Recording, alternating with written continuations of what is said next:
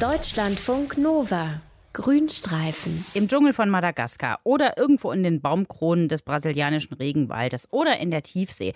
Das sind Orte, an denen normalerweise neue Tierarten entdeckt werden, denn das sind Orte, an die der Mensch häufig nicht kommt. Aber manchmal werden neue Tierarten auch an ziemlich trivialen Orten entdeckt, zum Beispiel auf einem Parkplatz, in einem Museum oder in einem Stadtpark einer Großstadt.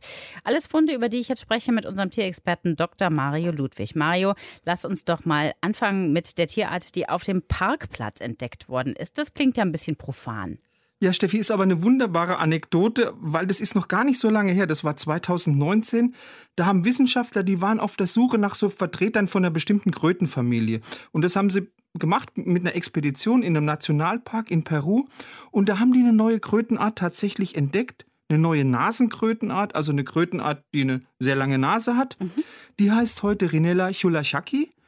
Und erstaunlicherweise haben die Wissenschaftler diese neue Krötenart, also nicht, wie man sich das so vorstellt, nach tagelangen Strapazen im tiefen Dschungel gefunden, sondern die haben sie auf einem Parkplatz an einer stark befahrenen Straße gefunden und jetzt kommt der Hammer direkt neben dem geparkten Auto von den Wissenschaftlern. Das ist so süß. Da also, sitzt diese Kröte die ganze Zeit und, und sagt, wartet. bitte entdeck mich genau. endlich. Also du siehst, Wissenschaft kann auch ziemlich easy sein. Ja. Äh, aber eben nicht nur auf Parkplätzen, sondern du hast es auch schon gesagt, äh, auch in der Großstadt werden neue Tierarten entdeckt. Wo denn in Großstädten? Erzähl. In Amsterdam zum Beispiel. Also 2013 hat ein holländischer Evolutionsbiologe, heißt Menno Schildhuisen, der hat zusammen mit so Hobbyforschenden gleich zwei neue Tierarten im Vondelpark, das ist mitten in Amsterdam, entdeckt. Ja, da war ich schon mal, gibt es einen schönen Trödelmarkt. Und zwar war das eine neue parasitäre Wespenart und eine neue Käferart. Die waren beide nur ein paar Millimeter groß. Mhm. Die hat man wohl lange einfach übersehen.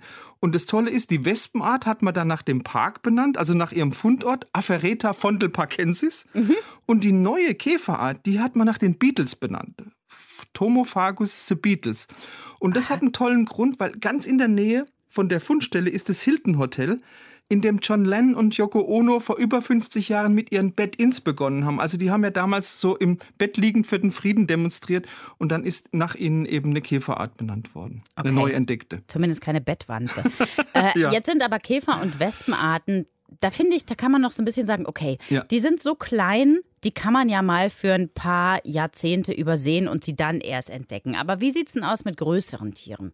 Also in der Großstadt werden auch durchaus ab und zu mal größere Tiere entdeckt. 2008 hat ein Wissenschaftler von der Rutgers University in New Jersey mitten in New York, also genau gesagt in Staten Island, eine neue Froschart entdeckt. Mhm. Und diese neue Froschart hat man dann Rana Kaufeldi genannt und zwar nach einem früheren Direktor vom Staten Island Zoo, Karl Kaufeld, weil der hat schon in den 1930er Jahren gesagt, hey, da gibt es irgendeine unbekannte Froschart, aber ich kann das nicht beweisen.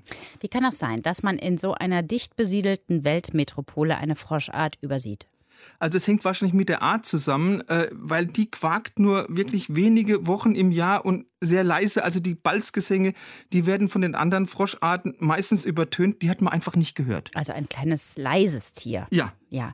Du hast mir eben, äh, bevor wir hier äh, on air angefangen haben zu sprechen, noch erzählt, dass auch mal eine Tierart im Museum entdeckt worden ist. Wie kann denn das dann im Museum? Ja, und eine ganz bekannte, ist ein wunderbares Beispiel. Unsere nächste Verwandtschaft im Tierrecht, das sind ja die Bonobos, haben wir schon x-mal drüber mhm. gesprochen. Und die wurden eben nicht im Dschungel entdeckt, sondern in der Sammlung vom Kongo-Museum in Belgien. Da ist so einem deutschen Zoologen, der hieß Ernst Schwarz, so Ende der 20er Jahre so ein ganz kleiner Affenschädel aufgefallen. Und der war dort, weil er so klein war, als Schädel von einem jungen Schimpansen katalogisiert.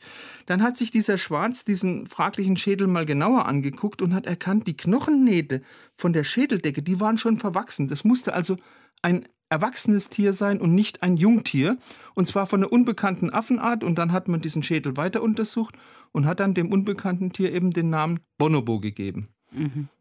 Das ist äh, vor 100 Jahren gewesen, in den 1920er Jahren, hast du gerade gesagt. Aber es kommt heute wahrscheinlich nicht mehr vor, oder? Doch, das kommt auch heute noch vor. Also 2013, da haben amerikanische Wissenschaftler so Museumstiere überprüft. Und da haben die auf einmal gesagt, hey, da ist eine neue Kleinbärenart. Das ist der Olingito, mhm. heißt manchmal auch Andenmaki-Bär. Mhm.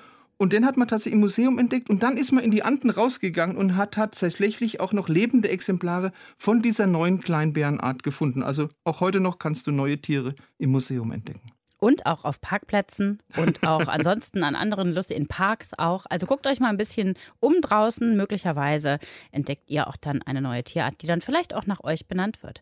Neue Tierarten werden nämlich manchmal an Orten entdeckt, wo man sie wirklich nicht vermutet, direkt in unserer Nähe. Unser Tierexperte Dr. Mario Ludwig war das. Bis bald. Dankeschön. Ciao, Steffi.